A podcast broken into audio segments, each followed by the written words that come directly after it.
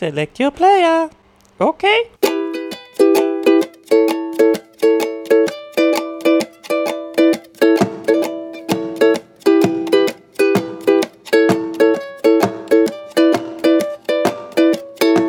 Hallo und herzlich willkommen bei Yay Comics, eurem Comic-Podcast aus Berlin. Hallo Lara, Lara ist da. Hallo.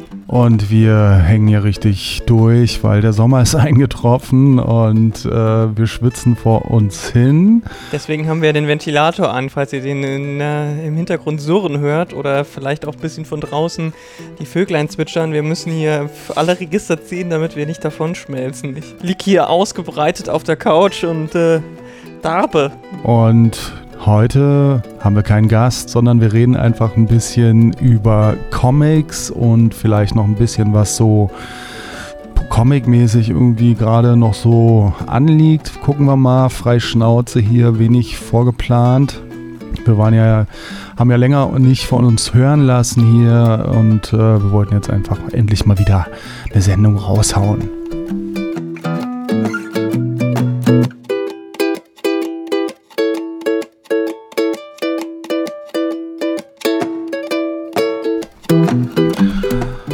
Womit fangen wir denn an? Was, was ist denn so passiert? Naja, also die, gerade die Berliner, aber eigentlich die ganz deutsche Comic-Szene hat natürlich eine besonders wichtige Person verloren. Ja. Letizia Graffat oder Graffat, ich weiß gar nicht, wie man ihren Nachnamen ausspricht, aber Letizia, die äh, wie keine andere etwas für die deutsch-französische Comic-Verbindung gemacht hat, ist leider bei einem Unfall ums Leben gekommen hier in Berlin und ähm, das ist ein herber Verlust. Und sie war ja selber Verlegerin, hat das Beton an die Beton-Anthologie rausgebracht, hat bei der Comic Invasion mitgearbeitet, ähm, ganz viele Sachen vorwärts gebracht, äh, war in Angoulême ganz oft und hat für den Comicverein zum Beispiel dort den Tisch betreut und hat echt viel für den Austausch und den Kontakt zwischen deutschen und französischen ComiczeichnerInnen gemacht. Und das ist schon echt äh, ein Verlust. Und ich glaube, zu wenig Leute haben, wussten, also außerhalb von Berlin vielleicht, weil sie halt hier gelebt hat, aber ähm, sie hat schon auch echt über Berlin hinaus gewirkt. Ja, ja, das ist ganz schön bitter. Also das ist auf jeden Fall eine, eine Sache, die passiert ist. Ähm, ich glaube, es gab auch mal noch den einen oder anderen Diskurs in den sozialen Medien. Mm, ja, ja. Aber da gehen wir ja sowieso nie wirklich drauf ein, weil das ist halt oft auch sinnlos. Wir haben ja unsere Standpunkte und die werden von diesen Sachen dann häufig eigentlich nicht wirklich erschüttert. Ja, ich habe auch vor allem das Gefühl, bei so vielen Themen würden wir hier sowieso hauptsächlich zu, zu unserem Chor predigen. Ja. Deswegen, ja, das können wir uns, glaube ich, sparen, uns da irgendwie da ja, irgendwelche Diskurse ranzuhängen oder da irgendwelche Kommentare abzugeben. Ja, vor allem äh, müssen wir ja solchen Sachen auch nicht mehr Aufmerksamkeit widmen, als sie eh schon sich irgendwie ergaunert ja, haben. Ja. Also deswegen, das wäre es so, glaube ich, von meiner Seite. Äh, hast du noch irgendwas Szene-Relevantes, was du gerne ansprechen wollen würdest? Na, es gab noch zwei äh, zwei andere Todesfälle, die so international hm. Stimmt. Aufsehen erregt haben. Einmal Kentaro Miura, der so dieses Berserk Manga gemacht hat, was ich nicht kannte. Also nur vom Namen her, deswegen habe ich da nicht so. Ich glaube, Berserk ist doch die Vorlage für dieses, äh, für diese Videospielreihe, Uff, oder? Keine Ahnung. Ich dachte, Berserk wäre die Vorlage für Dark Souls gewesen. Ach so, weiß ich nicht. Siehst du, da endet es schon bei mir. Ja, aber es ist, äh, ja, da haben sich viele international auch zugeäußert, auf jeden Fall. Und ja. das war doch auch irgendwie, der ist doch äh, noch gar nicht so alt gewesen. Das war doch auch wegen Überarbeitung quasi. Ja, genau. Das, ähm, also der war, weiß ich nicht, pff, äh, um die 50 oder so weit ja. in dem Dreh. Kein Alter. Und hat aber, wenn ich es recht verstanden habe, einfach die letzten 30, 20 Jahre einfach straight an diesem Manga gearbeitet die ganze Zeit. Ja. Und genau, da wurden so Verbindungen gezogen zu den Arbeitsumständen und so weiter. Das ist ja, ja auch generell wahrscheinlich für Zeichner ein Thema. Ja. Ich meine, im Manga-Bereich ist es wahrscheinlich äh, nochmal ein ganz anderes Level, könnte ich mir vorstellen. Ja. Aber auch selbst deutsche Freiberufler oder so oder international irgendwo Freiberufler, die Ja. Comics machen, haben, glaube ich, viel zu tun und ähm, einen relativ großen Druck. und äh, spielen da auch mit sich selbst und ihrer eigenen Gesundheit. Und ich meine, von den US-amerikanischen Sachen weiß man das ja auch. Also ich glaube, das ist äh, die, wenn man für die Big Two zum Beispiel ähm, was macht, Ja, Marvel und DC, da äh, ist es ja auch so, da hört man Geschichten, dass Leute dann auf der äh, Convention nicht abends mit zum, zum äh, mit, den anderen Zeichnern abhängen können, weil sie noch im Hotelzimmer noch eine Seite fertig machen müssen für die aktuelle Heftreihe so. äh, Und ähm, das ist Raubbau am eigenen Körper. Das ist, sollte man echt nicht machen, Leute. Das ist, das ist es nicht wert. Auch Comics nicht. ja. Und was war die zweite äh, Person? Da war doch noch jemand. Genau, Jesse Ham war der zweite. Der war bekannt vor allem dafür, dass er so Zeichentipps gegeben hat auf Mhm. Twitter ganz viel. Und ähm, das ähm, kam auch sehr unerwartet. Mhm. Und ähm, ja, dem, dem habe ich auch schon lange gefolgt auf, auf Twitter und kannte seine, seine Sammlung von seinen Tipps und so weiter. Mhm. Da war immer gutes Zeug dabei. Ja, ist schade. Ja, dann habe ich, ähm, ich habe so viele Notizen gemacht, aber vieles davon ist jetzt auch schon wieder so alt. Na und? Vieles kriegen die Leute ja auch einfach nicht mit, wenn sie. Ich weiß auch gar nicht, ob das noch so aktuell ist. Also zum Beispiel, dass Bruce Timm und J.J. Abrams abteamen für eine Batman Animated Series. Mhm. Das klang irgendwie ganz interessant, also weniger wegen J.J. Abrams, aber Na, Bruce Timm war doch derjenige, der die Or Original Genau. Animated äh, damals richtig, gemacht hat, die immer, richtig, die alle auf ProSieben geguckt haben. richtig, genau. Da gab es ja auch diese Comic-Serie von und so und die fand ich immer super. Eine neue Superman Animated Series ist angekündigt worden Da bin ich ja echt gespannt. über ja. die Young Adult Lives von Clark Kent und Lois Lane. Weil da ist doch eigentlich alles erzählt, weißt du? Ja gut, aber Superman kannst du wahrscheinlich, das ist, das kannst du immer wieder erzählen einfach. Mhm. Das, da sind ja jetzt auch schon wieder die neuesten Zielgruppen nachgewachsen. Auch wieder war. Das kann halt wieder von vorne losgehen. Und vielleicht schauen die dann halt lieber die animierte Serie als anstatt Smallville. Hast du auch die alte Lo- Lois und Kent, äh, Lois and Clark, meinst Lois, Lois und Clark, hast du die gesehen damals? du? Ja, ja, mit, war das nicht mit äh, Terry Hatcher? Genau, Terry Hatcher und wie hieß er nochmal? Der andere Typ halt. Genau, der andere Typ, der äh, in Ungnade gefallen ist, weil er auch ein Trumpy-Typ ist. So ein Ach, bisschen. echt? Ja, ja, der Schauspieler. Ach krass. Der hat jetzt nochmal, glaube ich, bei der Supergirl-Serie spielt er den Vater von Supergirl, den menschlichen. Mhm, okay. Da war er nochmal kurz. Und Terry Hatcher hat auch mitgespielt als äh, außerirdische böse Schurkin. Aha, okay. Aber ja, genau. Habe ich, hab ich früher viel geguckt, weil die halt auch immer irgendwie zu einer Uhrzeit lief, wo, wo ich gut Zeit hatte. Mhm. Mhm. Das, das letzte Thema, äh, was, was mir jetzt auf, auf die Agenda gestoßen ist, ist die ganze Sache um äh, Batman und Oralsex. Mhm, ja, was soll man dazu Mann, sagen? das ist so albern. DC ist also Das ist auch nur möglich, weil die USA halt so ein Brüder... wahrscheinlich. Haufen ist. Ja, es ist, es ist skurril einfach.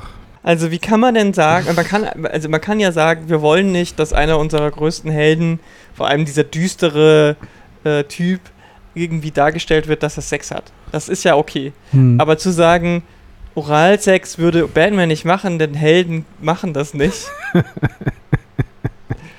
ist halt. Man sollte vielleicht auch generell noch über den Heldenbegriff reden. Ja. Sollen wir dazu eine extra Themensendung machen? Schickt uns eure Kommentare. Also sowohl zu der Sexsache als auch zu Helden. Schickt uns Zeit. eure drei Sekunden Videos. Du hast einen Artikel über Supergirl geschrieben. Ja, über die, über das, äh, äh, das Comic von äh, Mariko Gamaki Tamaki. und Joel Jones. Ja. Also so eine Young Adult Geschichte ist aus deren äh, Inc. heißt die, glaube ich, oder? Die, die, die Sublabel. Auf jeden Fall ist es aus dieser äh, äh, Extra-Reihe, wo sie einfach die ähm, Origin Stories nochmal so ein bisschen neu erzählen und eher so aus dieser Young Adult Sheet machen. Und da ist die von Supergirl halt jetzt auch rausgekommen, da habe ich einen Text zugeschrieben, weil das, das fand ich im Vergleich zu den anderen tatsächlich auch nochmal herausragend. Ich meine, die Wonder Woman Sachen sind auch gut. Ähm, Teilweise beruhen die ja auf, auf Young Adult Romanen, so, äh, die dann adaptiert wurden, aber ich glaube, das hier war jetzt eine Originalgeschichte und Joel Jones äh, ist eine interessante Zeichnerin auch, gerade ihr Farbenspiel. Mhm. Ähm, die hat ja, hatte ja auch einen eigenen Catwoman-Run, aber den hat sie, glaube ich, geschrieben. Und Tamaki ist halt jemand, die kann das halt einfach. Mhm. Die hat halt diese jungen Erwachsenen, das kann die irgendwie, finde Ja, ich. Ja. ja, den Artikel gibt es im Tagesspiegel, verlinken wir. Jo. Und ähm, dann war Bela Sobotke bei Hella von Sinn im, im Comic Talk. Das hat mir auch Spaß gemacht. Sind da jetzt alle Teile rausgekommen auf YouTube? Ja, ja, genau. Die sind jetzt alle raus. Kann man komplett kostenlos auf YouTube gucken. Und ist halt. Äh, äh, Es ist unterhaltsam. ich mag halt das Ja. Format. Ja, ich habe ich hab früher immer schon gerne das literarische Quartett geguckt. Und das jetzt mit Comics und Hella von Sinn finde ich wunderbar. Sie ist natürlich ähm, ja ein, ein, ganz schöner Charakter und äh, muss man schon mit klarkommen. Kann ich auch verstehen, wenn das nicht jedem liegt, aber äh, ja, ich, ich mag die. Und es ist halt auch so ein bisschen einzigartig. Comic findet halt im Fernsehen viel zu wenig statt eigentlich. Ja, das sowieso. Es gibt auch einen äh, Podcast, den Podcast vom Splitter Verlag. Da waren die Macher vom Comic Talk zu Gast und da erfährt man auch, dass das auch hauptsächlich Selbstausbeutung ist. Hm, Ja. So eine Fernsehsendung hat Produktionskosten, da fallen einem, also schlackern, schlackern einem die Ohren und fallen einem die Augen aus, Ja. glaube ich. Und deswegen finde ich das schon ziemlich gut, dass die das trotzdem machen. Man kann hier zu den Leuten und den Inhalten stehen, wie man will, Ja. aber es ist wahrscheinlich trotzdem ganz gut. Und dieser Splitter-Podcast ist auch besser, als ich gedacht habe, muss ich mal ganz ehrlich sagen. ja, genau. Der hat auf jeden Fall ganz interessante Gäste da am Start. Ist mehr als nur das eigene Verlagsprogramm äh, anzupreisen. Ja, ja, auf jeden Fall. Ja, dann haben wir immer noch Pandemie und äh, das ist ja auch so ein Festivalthema. Mhm. Festivalkram kriege ich immer nur so am Rande mit, außer natürlich was die Comic Invasion betrifft. Aber sonst, ähm, was ist denn da so, was passiert denn da so dieses Jahr?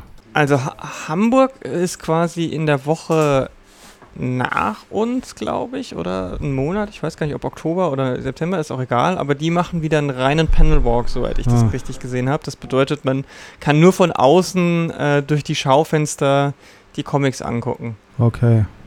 Mhm. Zumindest ist das, was ich, auf, was ich so verstanden habe. Ähm, ob und was Erlangen macht, ist ein bisschen noch im Graubereich. Die wollen dieses Jahr was machen noch. Ach, wirklich?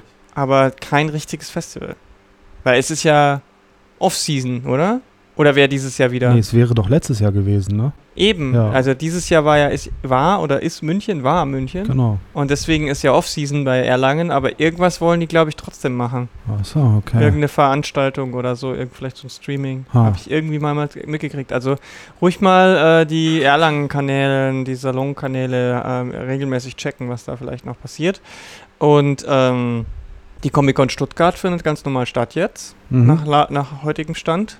Das ist ja die eine von den Comic-Cons, die sich auch um Comics schert. Ja. Und der da auch eine riesen Halle und eine extra Bühne und so, also die sich da wirklich auch kümmern. Mhm. Die hatten ja jetzt immer auf Twitch dieses, äh, diesen Nerd Talk, Mhm. wo ich ja auch zweimal jetzt zu Gast war. Einmal habe ich das äh, Interview mit Eric äh, Henderson gemacht, Habe ich gesehen, ja. genau. Und jetzt war es dann nochmal, war ich mit äh, Ines Kort und Sarah Borini. Ah ja, genau. Das war auch spaßig natürlich. Da, was soll da schiefgehen? mit den beiden ist es immer gut. Also die kann, könnt ihr bestimmt auch noch bei Twitch äh, als On-Demand angucken. Oder sie ist auf deren YouTube-Kanal. Ich glaube, die haben nochmal einen extra YouTube-Kanal, wo sie die VODs hochladen. Mhm. Also genau. Und ansonsten weiß ich gar nicht. Was, was stünde denn eigentlich noch? Was gäbe es da noch? Ich, äh, ich glaube hier Comic Juju oder wie das hieß, ist glaube ich nicht bisher wieder geplant. Leipzig wäre ja eh schon vorbei. Das ist ja Mhm. immer bei der Buchmesse. Ja, und die Comic Invasion, jetzt kommt der Comic Invasion Werbeblock. äh, 4. und 5. September, erstes Septemberwochenende, machen wir wieder virtuell wie letztes Jahr. Ja. Vielleicht, wenn es geht, auch lassen wir ein paar Besucher rein, aber erstmal planen wir virtuell.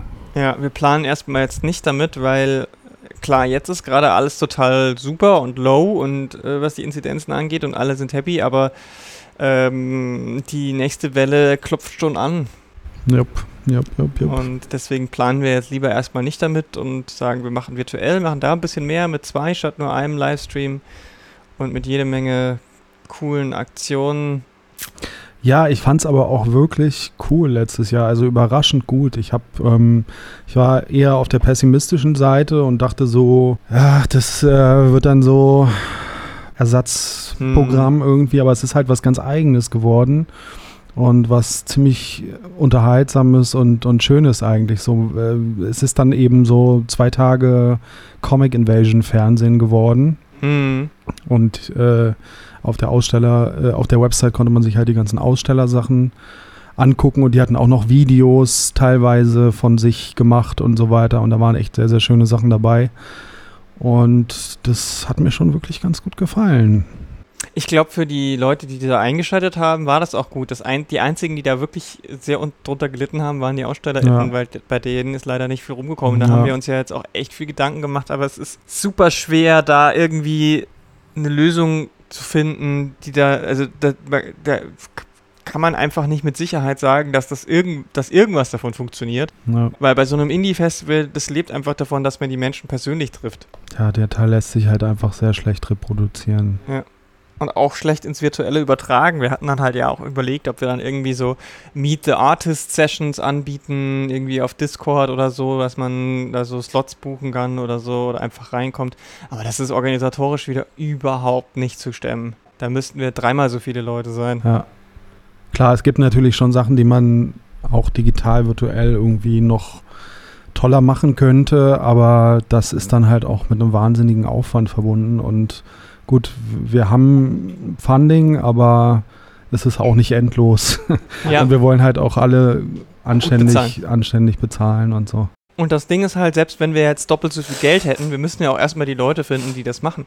Das kommt noch dazu, ja. Also ich meine, so riesig ist die Berliner Comic-Szene auch nicht, dass wir ähm, da noch zehn Leute mehr finden, die halt mitarbeiten, die nicht selber irgendwie dann vielleicht oh, Artists sind oder so. Also das ist, die Szene ist schon groß, aber so groß nun auch wieder nicht. ja. Naja, aber ja, wir, wir, wir hoffen, ihr, kommt, ihr schaltet wieder ein und äh, wir können euch wieder was Gutes bieten. Genau, und jetzt ist auch alles offen. Also der Wettbewerb ist gestartet zum Thema gemeinsam in die Zukunft. Da können Berlinerinnen jeden Alters mitmachen, nur Berliner, weil da gibt es auch ein äh, Mentoring zu gewinnen neben anderen Preisen. Und dieses Mentoring findet in Berlin statt und deswegen ähm, ist das auf Berliner begrenzt. Die Tischeanmeldung ist jetzt offen, also wenn ihr, wenn ihr als Aussteller dabei sein wollt, dann könnt ihr euch da jetzt anmelden. Eine Ausschreibung für Satelliten-Events ist jetzt offen. Wenn ihr eine Idee habt für Comic-Events in Berlin in dem Zeitraum im Sommer, dann Hm. äh, meldet euch da. Dafür gibt es auch ein eigenes Formular auf der Website. Die AusstellerInnen, das kann übrigens von überall, das müsst ihr keine BerlinerInnen sein dafür, das könnt ihr auch Genau. aus ganz Deutschland und der Welt sein. Das ist, äh, haben wir ja mittlerweile geöffnet und es sind natürlich dann virtuelle Tische, deswegen kosten sie auch weniger. So sieht's aus. comicinvasion.de Check it. und unseren Podcast da natürlich könnt ihr euch auch mal abonnieren, wenn ihr den noch nicht habt Ja. in eurem Podcast-Gerät. Gut, So, aber jetzt endlich mal Comics. Die Leute haben hier eingeschaltet, um Comics zu hören. wollen wir über Comics reden, Lara? Comics, Comics, Comics. Reden wir über Comics. Okay. Und du hast dir einen Comic rausgesucht, Das Gute am Ende des Tages. Was ist das denn? Und wer hat das gemacht? Das ist von der guten Greta von Richthofen. Das ist eine Absolventin der Comic-Klasse Kassel. Mhm. Ähm, das ist ein Corona-Tagebuch. Das erste längere Comic, was ich zu dem Thema jetzt überhaupt gelesen habe und dessen Entstehung ich auch so ein bisschen verfolgt habe auf Instagram. Und ja, das dokumentiert den Beginn der Pandemie aus ihrer Sicht. Die wollte eigentlich letztes Jahr zu der Zeit, als das alles losging, mit ihrem Mann nach Spanien fahren und dann, äh, ja, dann ging es halt Hm. unterwegs los. Und das ist dann so, klingt so wie das Setup für so ein Zombie-Geschichte und so ähnlich ist es ja auch. Ja, Greta beschreibt so ihren Alltag einfach in dieser Situation und beobachtet die Menschen und die Welt um sich herum auf eine Weise, die ich, ja, die, die was sehr Poetisches irgendwie hat, aber dabei nicht irgendwie kitschig oder prätentiös wird. Vielleicht ein bisschen vergleichbar auch mit Mariko und äh, Jillian Tamaki, so Hm. vom, Hm. vom, von der Stimmung. Ja, was natürlich auch äh, an dem visuellen Stil liegt.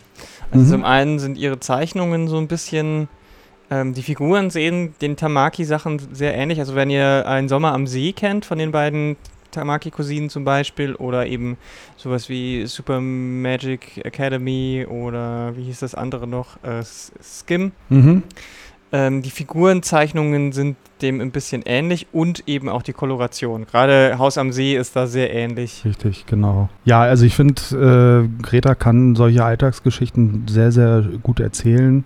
Das ist so ein richtiger Page-Turner, also ohne dass da jetzt irgendwas besonders Spannendes passiert. Also es ist halt keine Zombie-Geschichte oder so, aber Nee, es ist halt Slice of Life, da passiert selten was. trotzdem bleibt man einfach dran und das, äh, also ich habe das so wegge weggelesen und sie hat auch einen schönen Humor, finde ich, und einen sehr freundlichen Blick auf die Welt einfach. Also finde ich einfach sehr, sehr sympathisch, was die macht. Ja, gezeichnet ist es digital, aber es sieht sehr analog aus, so mit Tusche. Hm. Und eben die Kolorierung hast du schon erwähnt. Es sind so in so ein paar Blauabstufungen. Also es ist jetzt nicht wirklich bunt, sondern eben so mono, Monochrom. monochrom in ein paar Blauabstufungen. Hm. Ist ähm, zuerst in einer kleinen Auflage bei ihr selbst, äh, hat sie selbst gemacht erst, aber jetzt habe ich gesehen, kommt das Ding auch bei Jaja raus. Annette hat sich das gekrallt und äh, das ist auch eine gute Idee, glaube ich. Das, Das das passt. passt. super ins Programm bei Jaja und ist auch ein schönes, schönes Ding. Hm. Auf jeden Fall. Und ähm, das Ganze gab, ich weiß nicht, ob sie tatsächlich stattgefunden hat, aber es sollte eigentlich auch im März diesen Jahres eine Ausstellung dazu geben. Es gab eine Ausstellung, genau. die- ja, die ja, die hat stattgefunden? stattgefunden, aber die ist schon vorbei mittlerweile. genau. Es gibt eine Website dazu, das Gute am Ende des Tages.de. Und wenn sich das nicht geändert hat, dann kann man da sogar das ganze Comic lesen auf dieser Website. Genau, hinten sind noch so ein paar Gespräche, Texte drin mit verschiedenen Leuten. Genau. So als Bonusmaterial quasi. ja, ich weiß nicht, ob die dann in der Jaja-Auflage auch dabei sein werden. Ja, ich meine, es ist immer so ein bisschen die Frage, ne? Solche, solche Geschichten, wenn das gerade erst so alles noch am Passieren ist oder gerade passiert ist, ähm, und gerade bei sowas wie einer Pandemie, das kann einen auch schnell irgendwie, vielleicht auch anfangs vielleicht auch abschrecken. Weil wir haben jetzt eineinhalb Jahre in dieser Kack-Pandemie ge gelebt und Mhm. dann soll ich mir auch noch ein Buch darüber anschauen, wie andere Leute in dieser Kack-Pandemie gelebt haben. Mhm. Ähm, da, während eigentlich die meisten Leute wahrscheinlich eher nach Eskapismus davor suchen. Mhm. Und ähm, ich hätte, also ich bin mir da unsicher, ob das, äh, wie, wie das, wie die Leute da reagieren werden, aber ich finde, ähm, wenn man das, wenn man das eben nicht zu groß aufzieht und nicht diese ganz großen Fragen und Themen so direkt stellt, Mhm. so, ähm, dann kann man das wahrscheinlich jetzt auch schon gut lesen. Ja, also ich konnte es super gut lesen. Es ist ja auch schon eine ganz andere Situation mittlerweile. Ne? Also was da beschrieben wird, ist halt wirklich der Anfang und sind so die, die allerersten Eindrücke eigentlich dieser Pandemiesituation. Und es ist halt wirklich auch immer sehr entscheidend, wie was erzählt wird. Ne? Also, also es ist keine, es, ist, es wirkt nicht irgendwie bedrückend oder bedrohlich oder so. Es ist natürlich eine Situation, die alle unsicher macht gerade da am Anfang in den ersten Wochen, aber ähm, trotzdem fand ich das eigentlich sehr positiv zu lesen. Ja, ich glaube, das liegt wirklich so ein bisschen daran, dass das halt sehr nah an dieser persönlichen Ebene dran ist und sich halt auch wirklich eher um diese, diesen kleineren Kosmos dreht. Also Genau. es geht halt nicht eben darum, dass man die ganze Zeit sieht, was in der ganzen Welt passiert und wie schlimm alles ist und wie die verschiedenen, sondern es geht wirklich eher auf diesen sehr lupenartigen Blick und Genau. äh, das macht es, glaube ich, halt auch sehr ähm, zugänglich. Genau, so ist das. Also äh, lasst euch davor nicht abschrecken und holt euch, wenn es dann im Jaja Verlag demnächst rauskommt, Warte mal, ich habe doch hier den Katalog. das Katalogchen 20. Das Katalogchen vom Jaja Verlag, wann kommt es denn raus, damit wir jetzt hier direkt noch ein bisschen sinnvolle Informationen dazu geben können? unserer journalistischen Sorgfaltspflicht nach. Erscheint im Juni 2021. Also diesen Monat noch. Also diesen Monat noch. Also dann müsste es ja eigentlich quasi schon Halb fast raus sein. fast raus sein. Also haltet Ausschau nach dem ähm, Das Gute am Ende des Tages von Greta von Richthofen. Ja, also wenn ihr Slice of Life mögt, Klar, man muss natürlich, aber das, das ist ja immer einfach der Fall, ne? Man muss äh, Bock auf dieses Genre haben und man muss irgendwie ähm, mit, dem, mit dem Style, mit dem, Mhm. äh, mit dem Zeichenstil äh, klarkommen und so weiter. Aber das ist ja so ein, so ein, so ein, ähm, so ein Absatz, den könntest du ja vor jeder Comic-Besprechung eigentlich sagen. Ja klar, aber ich meine, es ist halt bei Slice of Life schon nochmal ein bisschen was anderes, finde ich, weil man, äh, weil viele Leute am Anfang oder wenn sie sowas zum ersten Mal lesen, denken, na ja, aber was sollte mir das jetzt sagen? Da Mhm. ging es doch um nix eigentlich. Und genau das ist es ja. Stimmt, da hast du recht. Das sollte man vielleicht wirklich äh, auch nochmal so ein bisschen betonen. Also da, da passiert nicht viel. Es ist wirklich eine reine Beobachtung von, von Alltag. Und ist nicht dieser klassische Handlungsaufbau, wo Mhm. du also Einführung und dann Steigerung und Wendepunkt und was Ja. weiß ich. Genau. Das geht halt so, es steigt irgendwann ein und hört irgendwann auf und was dazwischen erzählt wird, ist halt das, was passiert ist, so ein Mhm. bisschen. Wir haben, wir haben hier halt diese Sondersituation mit, mit, mit der Pandemie. In den meisten Slice of Life Sachen ist es äh, e- eher kleiner, Mhm. so.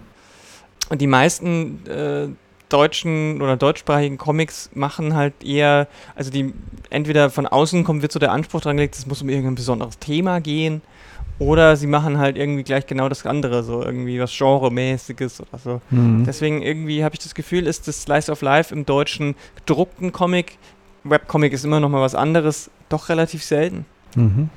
Aber wenn ihr das mögt, dann checkt das mal aus. Genau. Cool.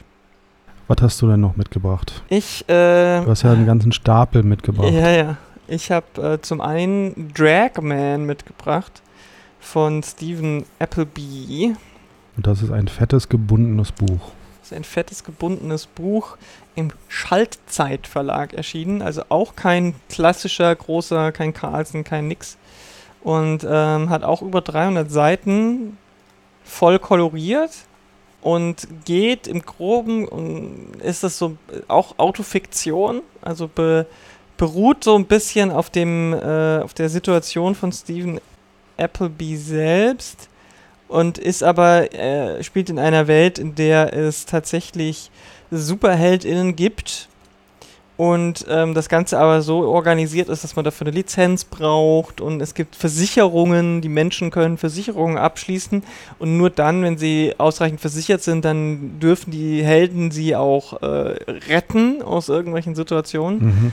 Und die Hauptfigur ähm, ist halt eine Figur, die eigentlich das Superheldinnenleben hinter sich hat. Hatte mal äh, einen Sidekick namens Dog Girl und ähm, da war es halt so oder ist es so, die Person bekommt immer dann super Fähigkeiten, also kann fliegen und ist super stark und so, wenn, äh, wenn sie sich in Frauenkleider schmeißt, hat deswegen von außen den, äh, den, den Namen Drag äh, Man bekommen, obwohl es ja eigentlich gar nicht Drag ist, sondern eher eine Trans-Sache. Mhm. Ähm, auch Stephen Appleby, obwohl er hier jetzt noch mit seinem männlichen Namen auch draufsteht. Ich weiß gar nicht, äh, ob, ob das äh, mittlerweile anders ist. Ich glaube nicht. Hat sich jetzt äh, mittlerweile ja auch als Trans ähm, dazu geäußert. Mhm. Und es ist, ähm, da steckt ganz viel drin. Also zum Beispiel ist der Hauptplot ist so ein bisschen so eine Kriminalgeschichte, die aber natürlich auch auf einem sehr wahren Kern beruht, denn es geht darum, dass in der Stadt, in der die Person lebt, eine Mordserie ähm, um sich greift und die Opfer sind immer Transfrauen. Mhm. Und das ist äh, gar nicht so weit weg von der Realität, denn äh, Transfrauen wer- sind, was das angeht, immer ein erhöht, einem erhöhten Risiko ausgesetzt. Die, die Todes- und gerade die Mordrate an Transpersonen ist extrem hoch. Und ähm, das ist so ein bisschen der übergestülpte Plot, woran es sich dann auch so ein bisschen entwickelt, weil ähm, das ist so der Auslöser, warum die Person dann wieder zu Dragman wird weil eigentlich hatte sie das Leben hinter sich gelassen, hat eine, äh, hat geheiratet und führt eigentlich ein eher bürgerliches Leben. Mhm. Mhm. Jetzt, was so das Artwork angeht, ist es ja auch jetzt nicht unbedingt mainstreamig. Überhaupt nicht. Es ist ähm, sehr rough gezeichnet, sehr, sehr, sehr strichig, Mhm. würde ich es nennen. Es ist jetzt nicht total kritzelig, würde ich sagen, aber es ist halt nicht clean. Es ist, es hat auch oft so ein bisschen was. Also hier zum Beispiel die Doppelseite, die ich dir gerade zeige, hatten das von was so Cartooniges. Mhm. Denn äh, Appleby ist auch eigentlich eher Cartoonist. Mhm. Der hat, ich weiß nicht, für ich, war das die New York Ti- Times oder so, für irgendwelche, für irgendwelche großen Magazine hat er äh, jahrelang Mhm. Cartoons gezeichnet und das merkt man hier so ein bisschen. Mhm. Ähm, also es changiert auch zwischen schwarz-weiß und farbig so. Und diese, die, dieser, dieser Stil ist schon sehr, fast, man kann sagen, ist schon sehr indie-undergroundig. So, so äh, nicht ganz so krass wie jetzt die Underground-Comics aus den 90ern, Mhm. aber es orientiert sich vielleicht schon so ein bisschen daran. Und äh, was meinst du denn, wen könnte das ansprechen? Das ist natürlich extrem schwer zu sagen. Also queere Menschen vielleicht auf, auf irgendeine Art und Weise, weil es natürlich sich auch mit dieser, mit diesen ganzen Themen auseinandersetzt, ähm, wie es ist als queere Person, vor allem wenn man halt eben nicht jung ist, sondern eben schon irgendwie so in den 30ern vielleicht, späte 30er, dann zu entscheiden, ob man zu dieser queeren Identität steht oder das lieber nicht macht und was für Probleme das mit sich bringt. Also das ist natürlich schon auch äh, in, innerhalb der queeren Community immer noch ein Thema, aber auch für Leute, die vielleicht einfach eben mal etwas andere Geschichten haben wollen, die trotzdem gehaltvoll sind. Mhm. Sind auch immer mal so Textseiten dazwischen irgendwie, ne? Ja, so ein paar Einführungen quasi oder so Zwischenschalte zwischen den Kapiteln ist Mhm. das ja. Also ich würde sagen, es ist kein einfaches Comic. Ähm, ich kann, kann habe es auch nicht am Stück lesen können, weil es doch auch teilweise zu heavy war für mich. Aber ähm, es hat mich schon auch sehr in den Bann gezogen. Ja, sieht auf jeden Fall interessant aus. Es ist so ein bisschen, weißt du, es ist, hat mich sehr vom, vom, vom äh, Konzept her so an The Boys erinnert, Mhm. ohne die ganzen problematischen Anteile. Okay. Also es hat auch viel SuperheldInnen äh, Parodie natürlich. Also auch da ist es so, dass der gefeierte Hauptheld der Stadt ist in Wirklichkeit halt ein ganz kleines Arschloch. Mhm. So. Und es gibt halt auch viele Leute, die kein, keine sehr sinnvolle Superkraft haben. Und ähm, da kommt es dann auch immer wieder zu ulkigen Szenen. Und ich meine, allein, dass der Sidekick Dog Girl ist, die halt irgendwie so eine halbe Hündin ist und natürlich auch sehr hündische Eigenschaften hat, Ah, okay. ist schon, ma- sorgt immer wieder so ein bisschen für witzige äh, Momente, aber es geht halt auch immer wieder um ziemlich heftige Sachen. Genau, aber die Zeichnungen lassen so ernste Themen da jetzt, also äh, die Zeichnungen sehen jetzt gar nicht so, so ernst aus. Ne? Das ist auch eher so ein, so ein Funny-Style.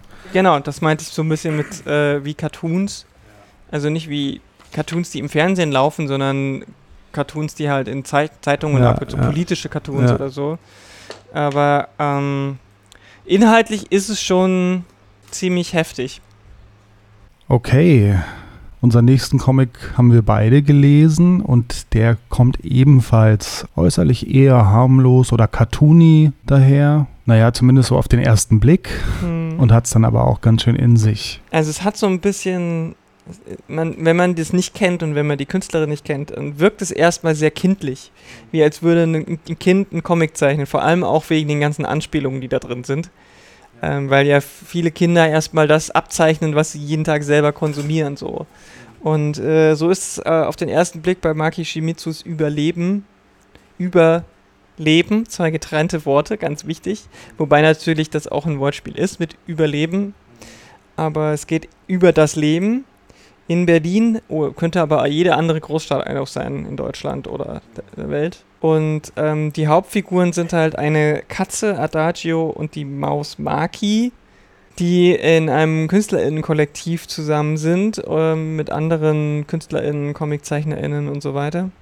Und die, das Ganze steigt so ein bisschen damit ein, dass die eine saftige Miet, Mieterhöhung bekommen für ihr, für ihre, für ihr Künstleratelier. Und das löst so ein paar Sachen aus, die so eine richtige Abwärtsspirale sind.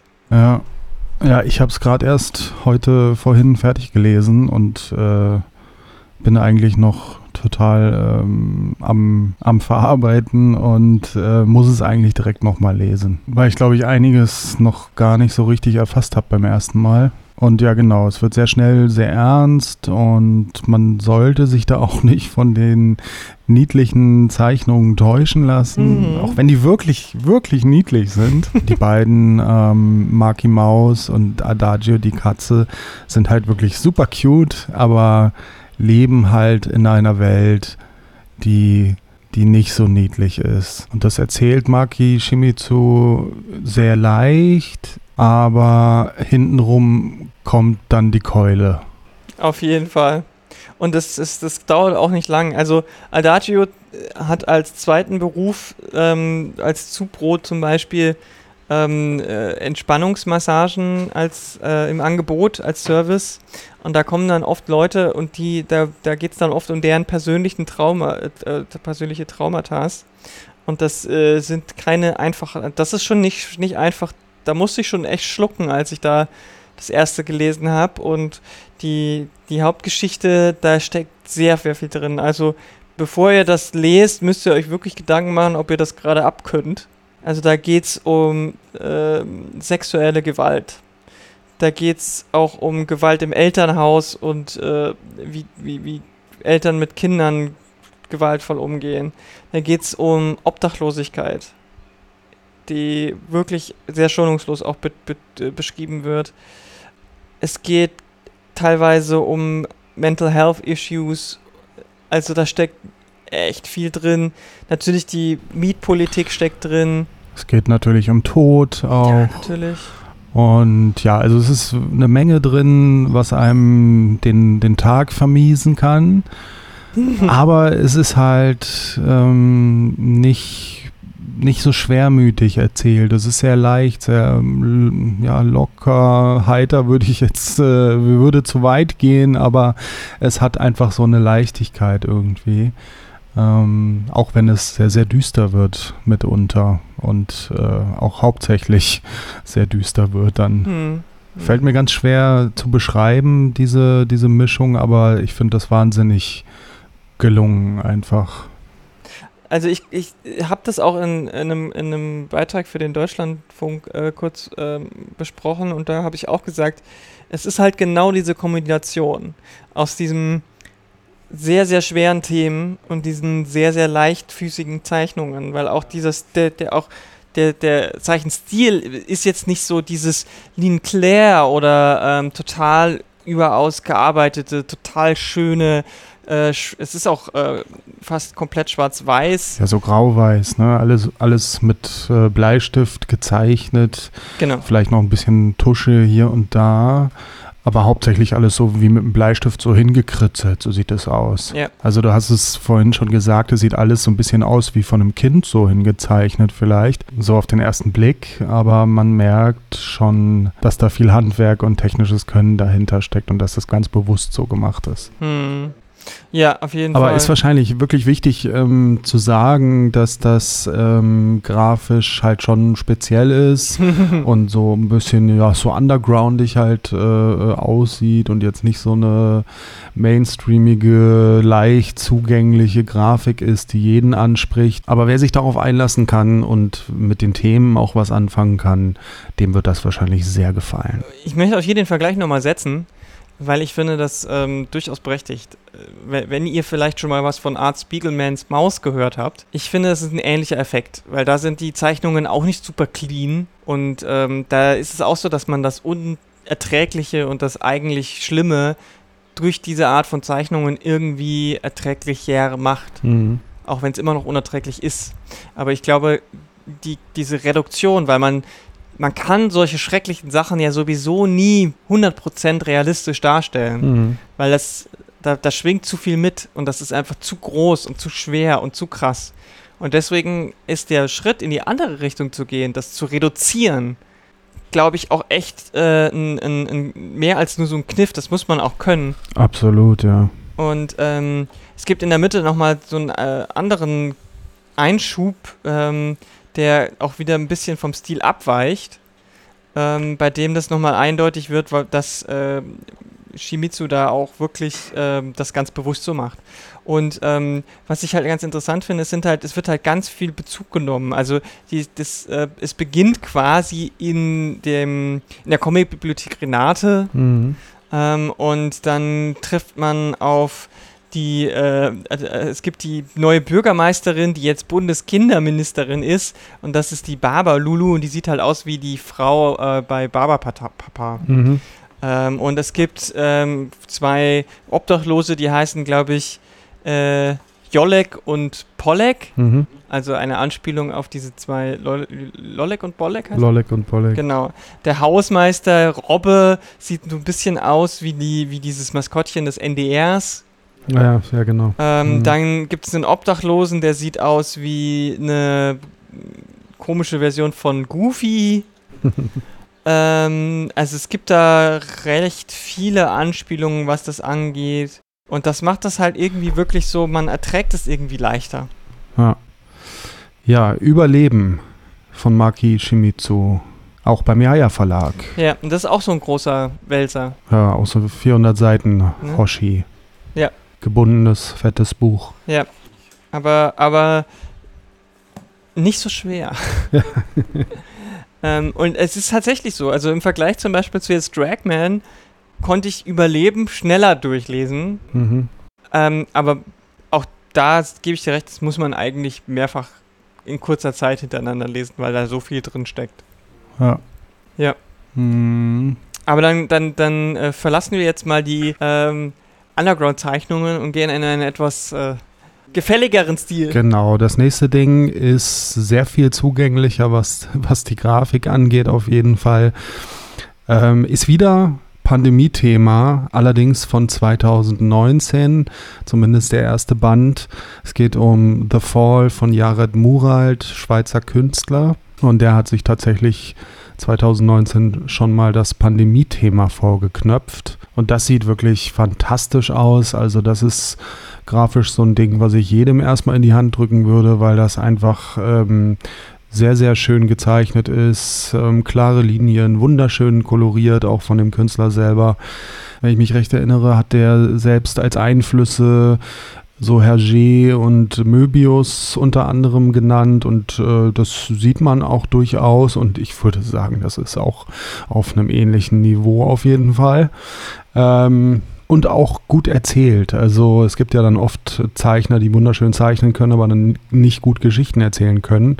Aber das kann der auch. Muss ich hm, vielleicht mit der Einschränkung sagen, dass ich halt jetzt erst den ersten Band gelesen habe. Es ist so ein relativ klassisches Endzeit-Szenario, also eine kleine Familie muss halt gucken, wie sie sich jetzt durchschlägt in dieser Situation, wo plötzlich auch eine Pandemie ausgebrochen ist. Und manches erkennt man tatsächlich wieder so, ähm, aber es ist, es ist natürlich schon ähm, ein bisschen anders. Es erinnert eher wirklich an so Zombie-Film-Szenarien.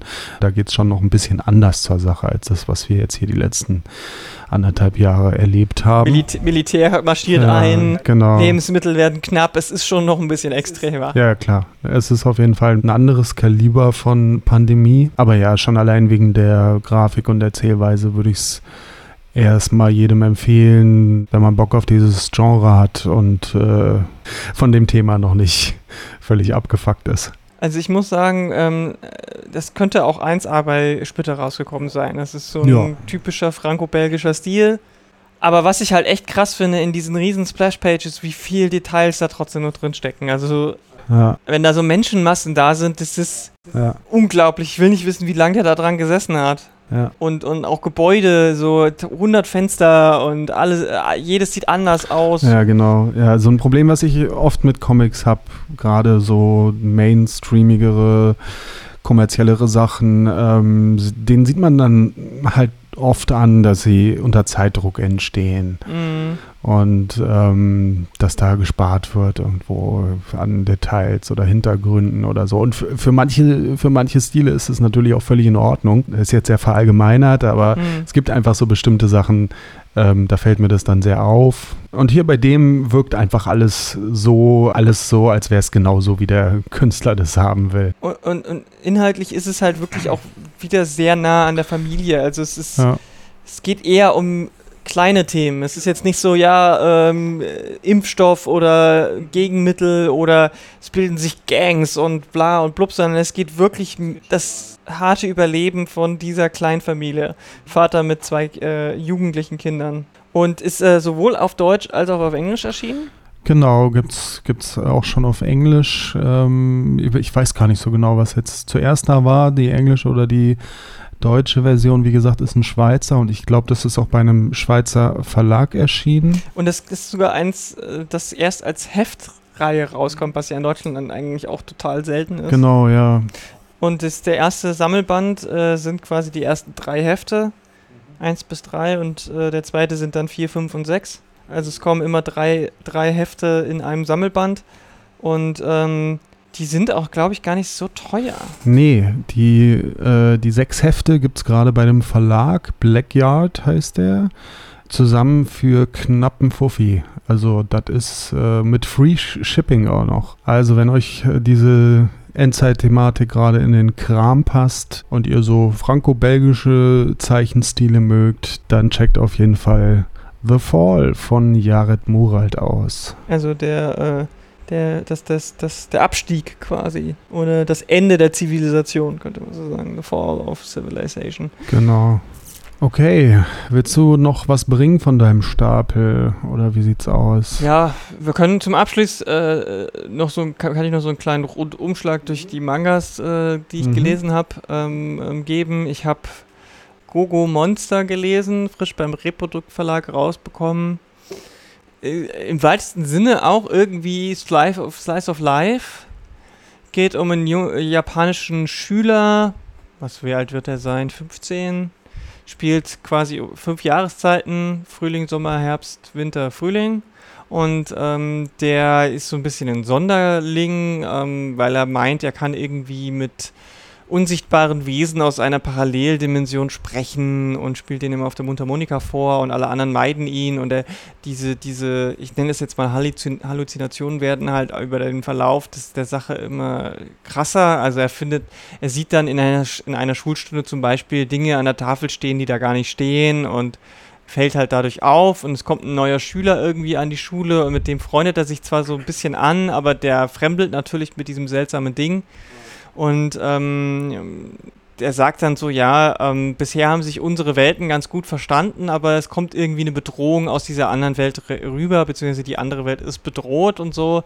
Und diese Bedrohung, die steigert sich irgendwie so ein bisschen über diese äh, verschiedenen Kapitel, aber es passiert nicht wirklich was. Mhm. Deswegen ist es auch eher so Slice of Life. Mhm. Und ich habe noch nicht so ganz also ich habe nicht so ganz verstanden, was das alles sein sollte. Da steckt bestimmt auch mehr dahinter, aber es kam für mich, es war für mich alles doch ein bisschen zu vage. Aber wenn ihr, wenn ihr Matsumoto mögt, also der hat ja hier dieses Ping-Pong, diesen Tischtennis-Manga gemacht und äh, bei Carlsen läuft seine Sunny-Reihe gerade noch, ähm, dann ist vielleicht äh, Gogo Monster auch was für euch. Mhm.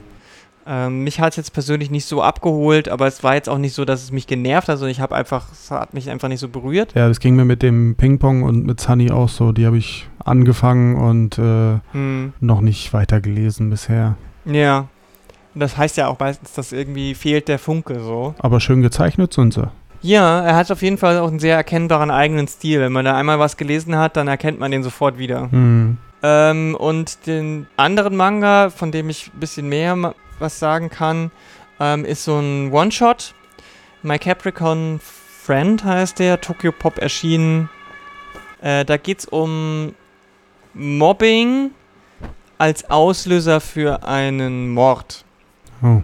Also wir, wir haben den, den Highschool-Schüler Yuya, also der wird so 17, 18 wahrscheinlich sein.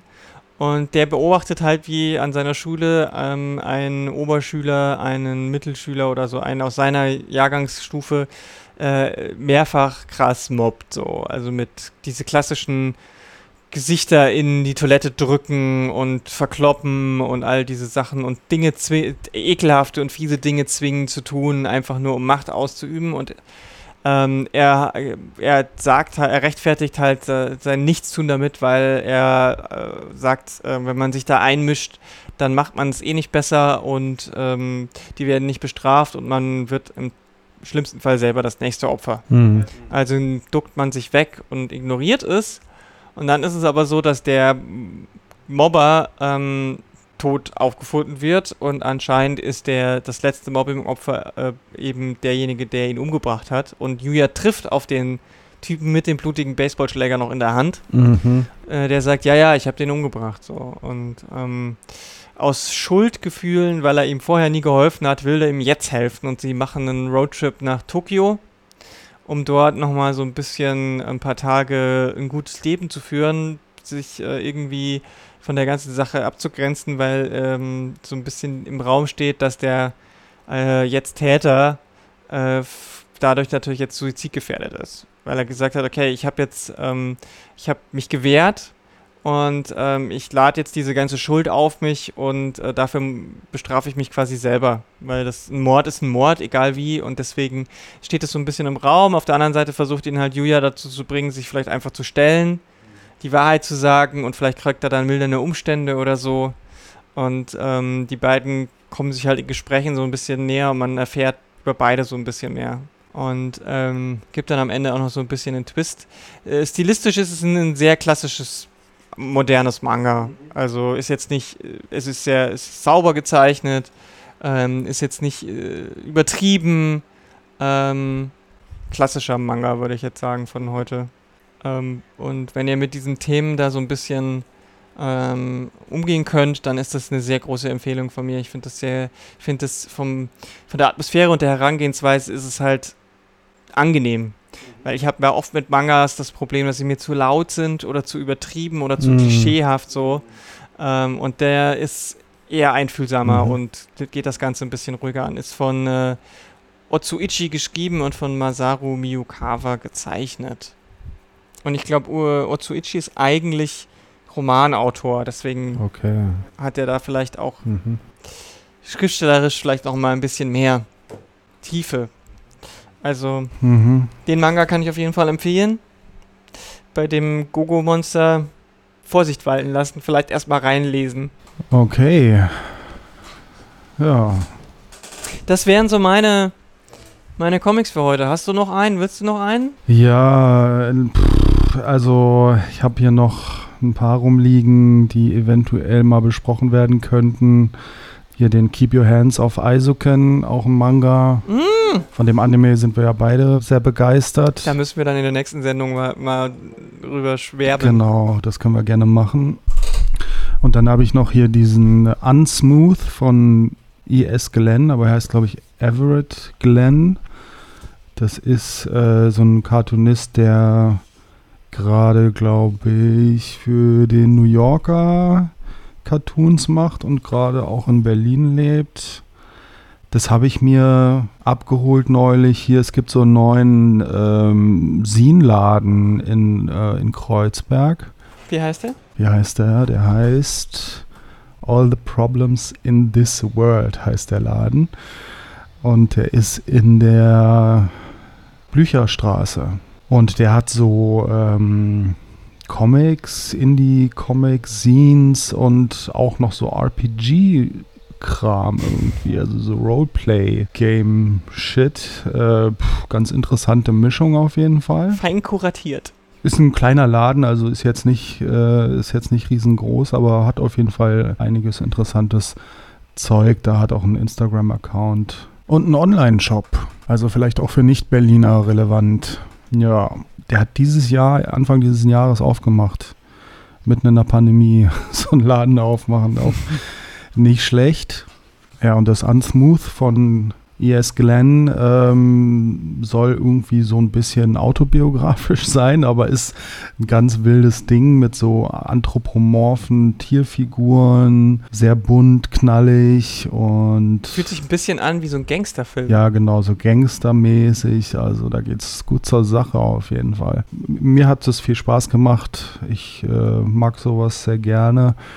Aber ich glaube, da muss man einfach mal einen Blick reinwerfen sicherlich auch eher speziell, spezielle Kost. Gut, ich würde sagen, dann belassen wir es dabei für heute. Und ähm, ja, wir haben auch schon ein paar weitere Sendungen geplant. Gebt uns gerne Feedback. Genau, wenn ihr, die, wenn ihr die Comics jetzt schon irgendwie gelesen habt, interessiert uns natürlich, was ihr davon haltet. Die ganz coolen Kids schicken uns Sprachnachrichten auch, die können wir dann hier abspielen.